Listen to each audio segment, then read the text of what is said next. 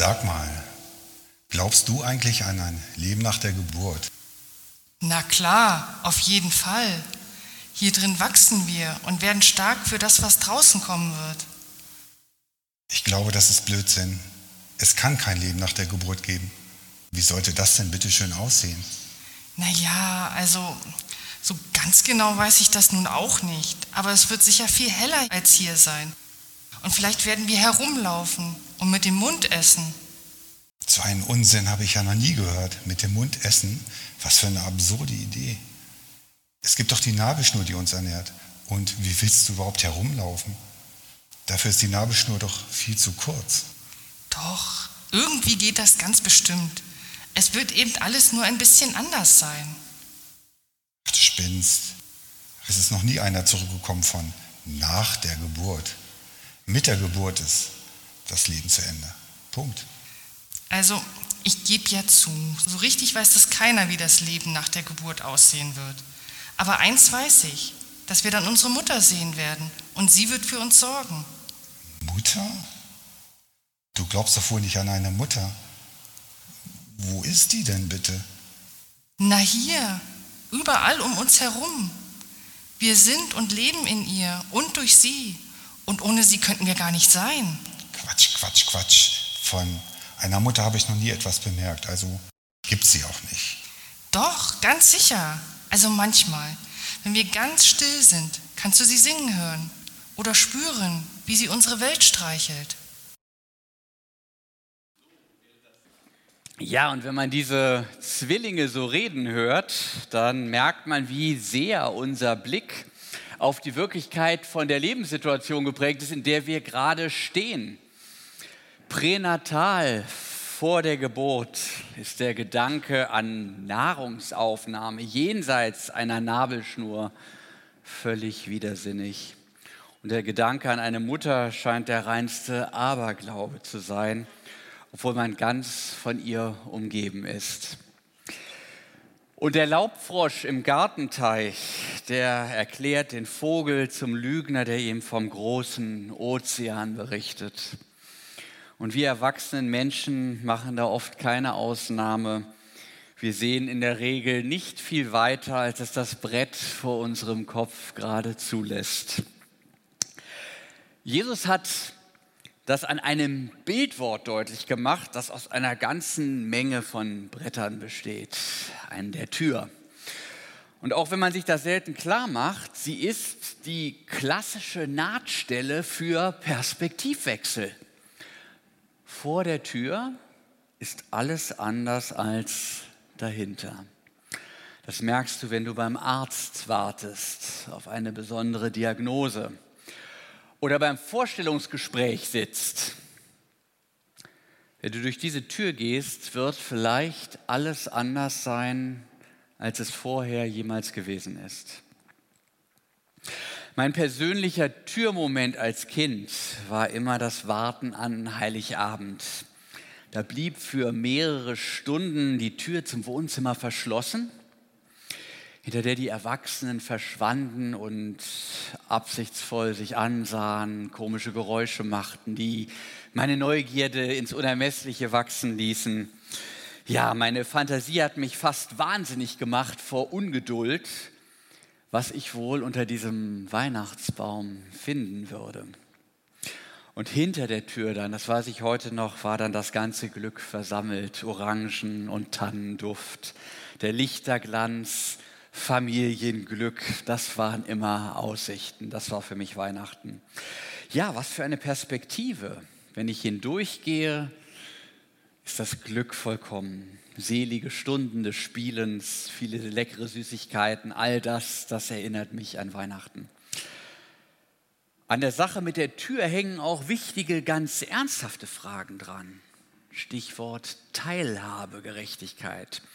Können Menschen teilhaben am Leben mit all seinen Möglichkeiten? Sind sie mittendrin oder sind sie ausgesperrt? Sind sie in oder out? Wenn sie drin sind, dann sind sie angesagt, hip, cool, fly.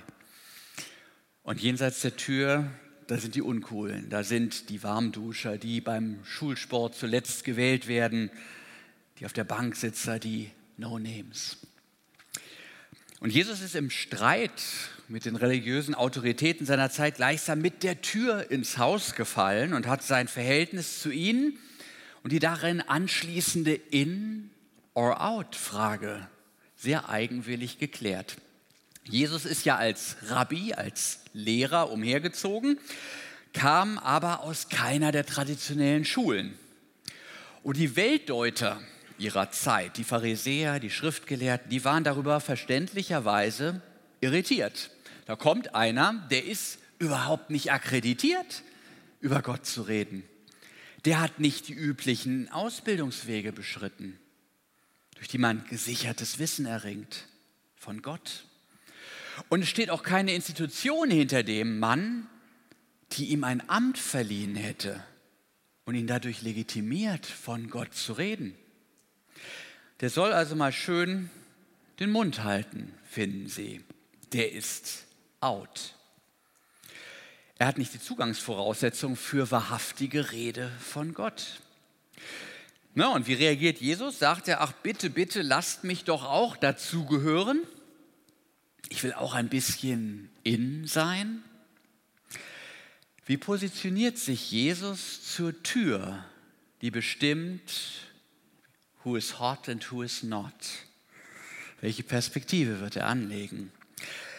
Nach dem Johannesevangelium sagt er folgendes. Er sagt, wahrlich, wahrlich, ich sag euch, ich bin die Tür zu den Schafen. Ich bin die Tür. Alle, die vor mir gekommen sind, die sind Diebe und Räuber, aber die Schafe haben ihnen nicht gehorcht. Ich bin die Tür. Wenn jemand durch mich hineingeht, wird er selig werden, wörtlich gerettet werden und wird ein- und ausgehen und Weide finden.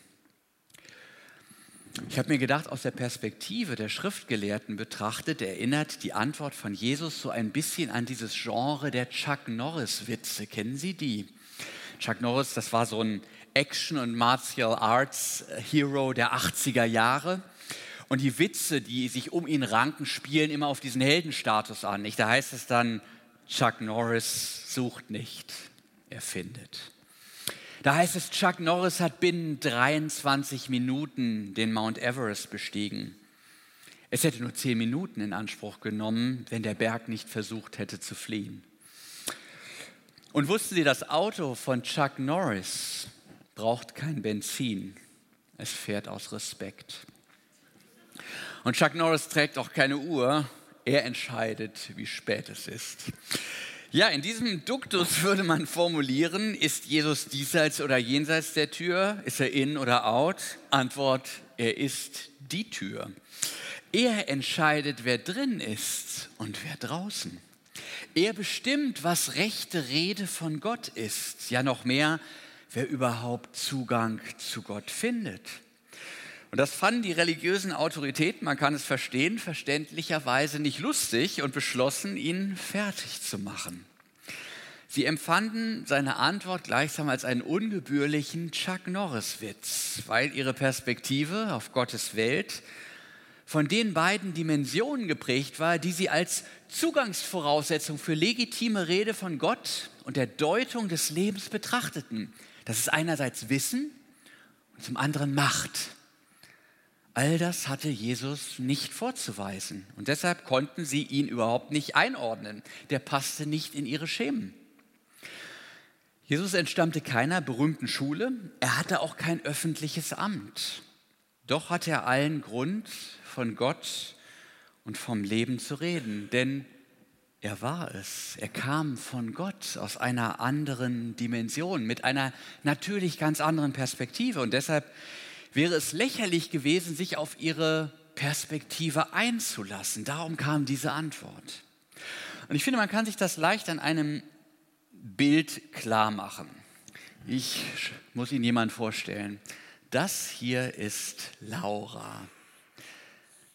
Ich bin ein begnadeter Zeichner, das sehen Sie. Und Laura ist ein kluges Mädchen, ein kluges Mädchen, was im Besitz eines Smaragdes ist. Ein ganz teurer Edelstein.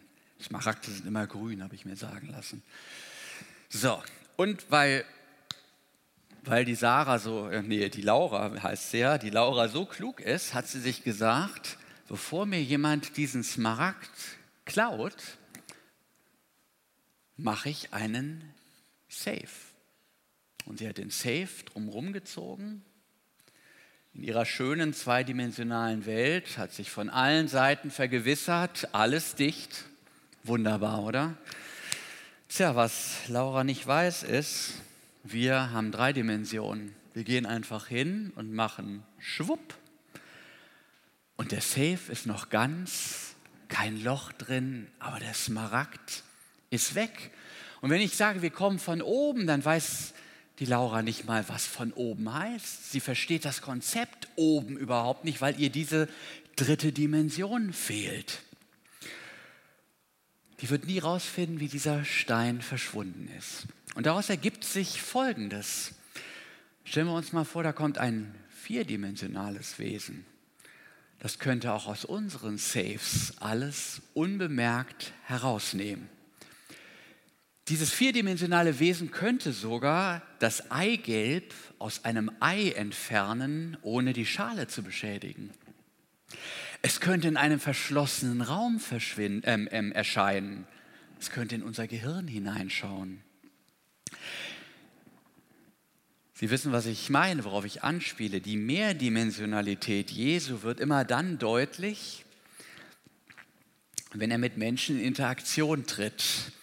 Streitgespräche beispielsweise, ich liebe die ja. Die Gegner kommen, sie stellen eine Entweder-Oder-Frage, sagen, ist es so, Jesus, oder ist es so?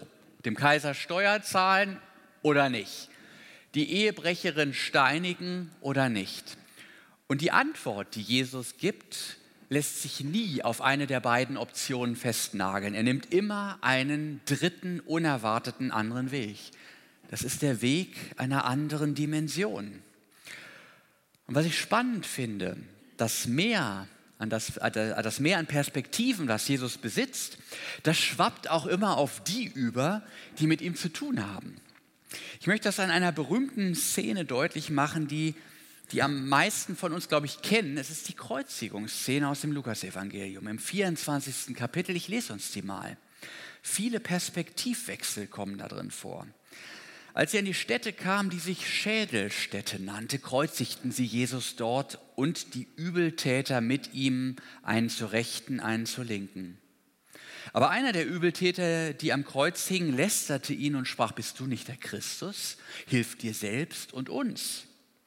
Da antwortete der andere, wies ihn zurecht und sprach, fürchtest du nicht einmal Gott, der du doch in gleicher Verdammnis bist? Wir sind es zwar mit Recht, denn wir empfangen, was unsere Taten verdienen. Dieser aber hat nichts Unrechtes getan. Und er sprach, Jesus, gedenke an mich, wenn du in dein Reich kommst. Und Jesus sprach zu ihm, wahrlich, ich sag dir, heute wirst du mit mir im Paradies sein. Und es war schon um die sechste Stunde und es kam eine Finsternis über das ganze Land bis zur neunten Stunde, also von nach heutiger Rechnung von 12 Uhr mittags bis 15 Uhr nachmittags. Und die Sonne verlor ihren Schein und der Vorhang des Tempels riss mitten in zwei. Und Jesus rief laut, Vater, ich befehle meinen Geist in deine Hände. Und als er das gesagt hatte, verschied er. Als aber der Hauptmann sah, was da geschah, pries er Gott und sprach, für wahr, dieser Mensch ist ein Gerechter gewesen. Ich habe hier drei bemerkenswerte Perspektivwechsel beobachtet. Der erste wird bei den beiden Schwerverbrechern sichtbar, die mit Jesus gekreuzigt werden. Der eine von ihnen erlebt keinen, ähm, also keinen Perspektivwechsel, weil er auch in der Gegenwart Jesu offenbar nicht dazu inspiriert wird, dass das Leben eigentlich was ganz anderes sein müsste als das, was er gerade vor die Wand gefahren hat.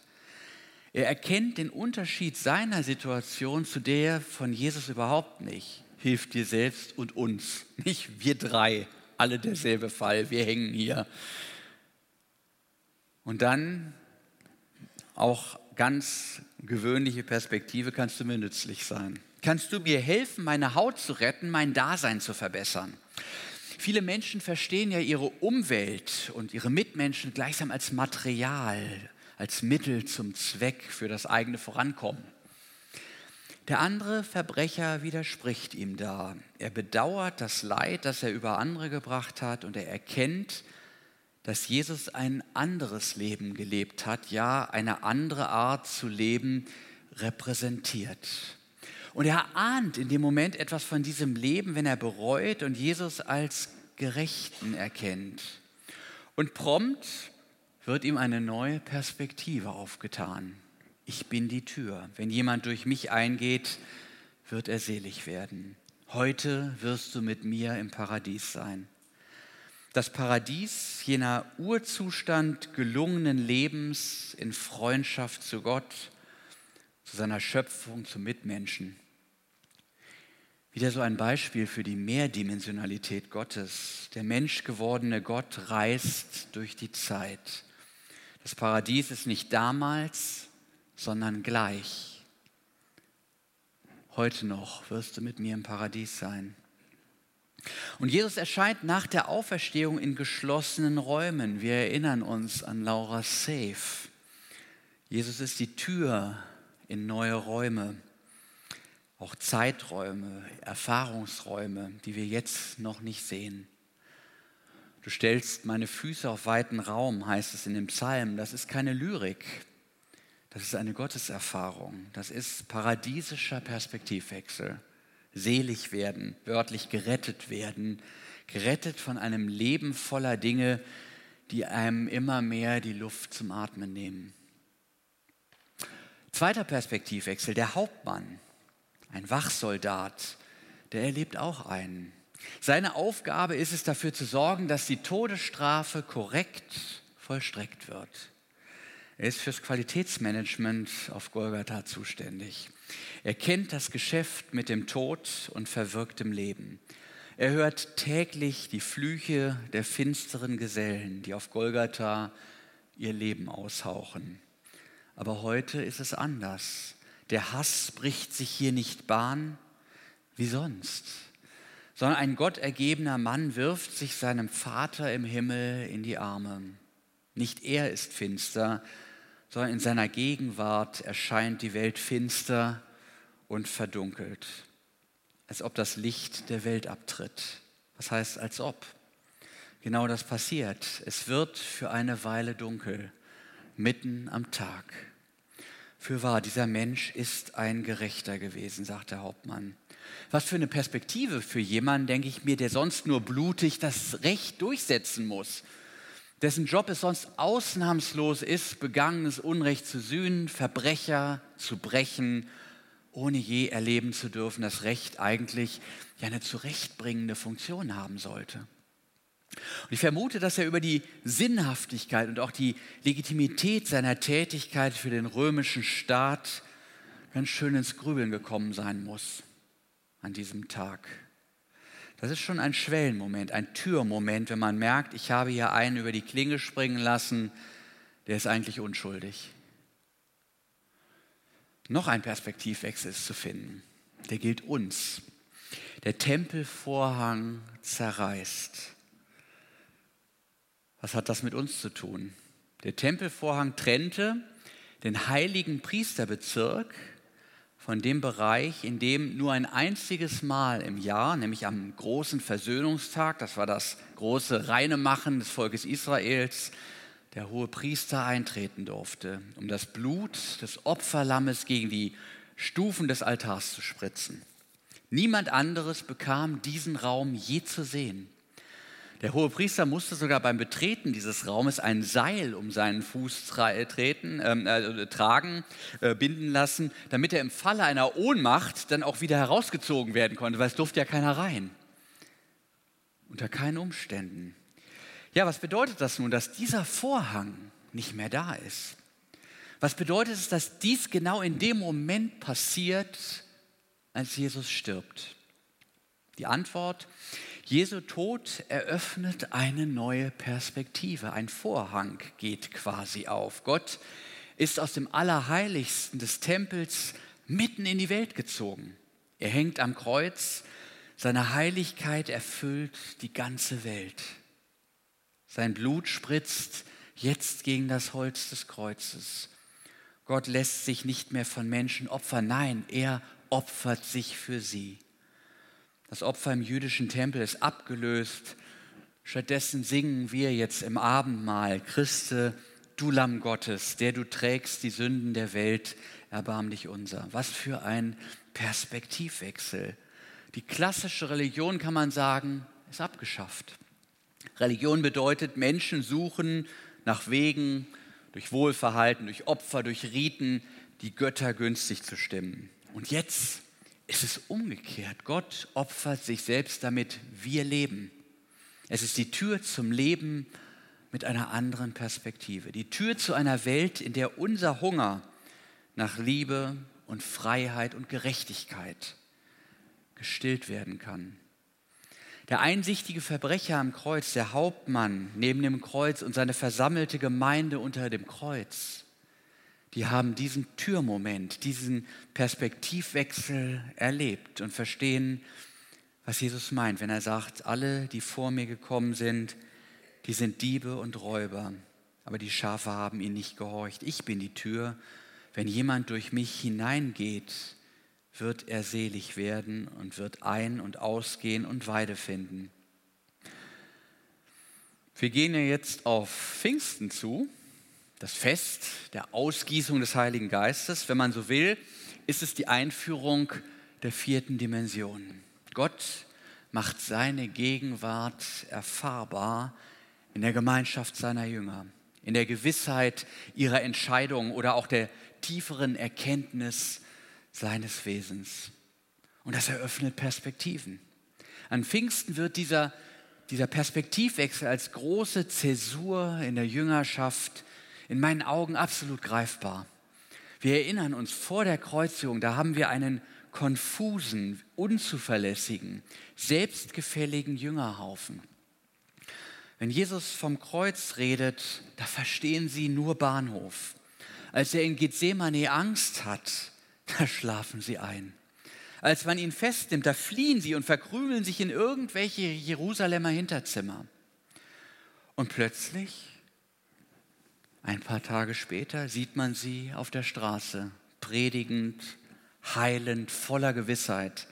Sie setzen sich gleichmütig Gefahren aus. Sie lassen sich nicht den Mund verbieten. Sie riskieren Spott, Reputationsverlust, Gefangenschaft, sogar ihr Leben.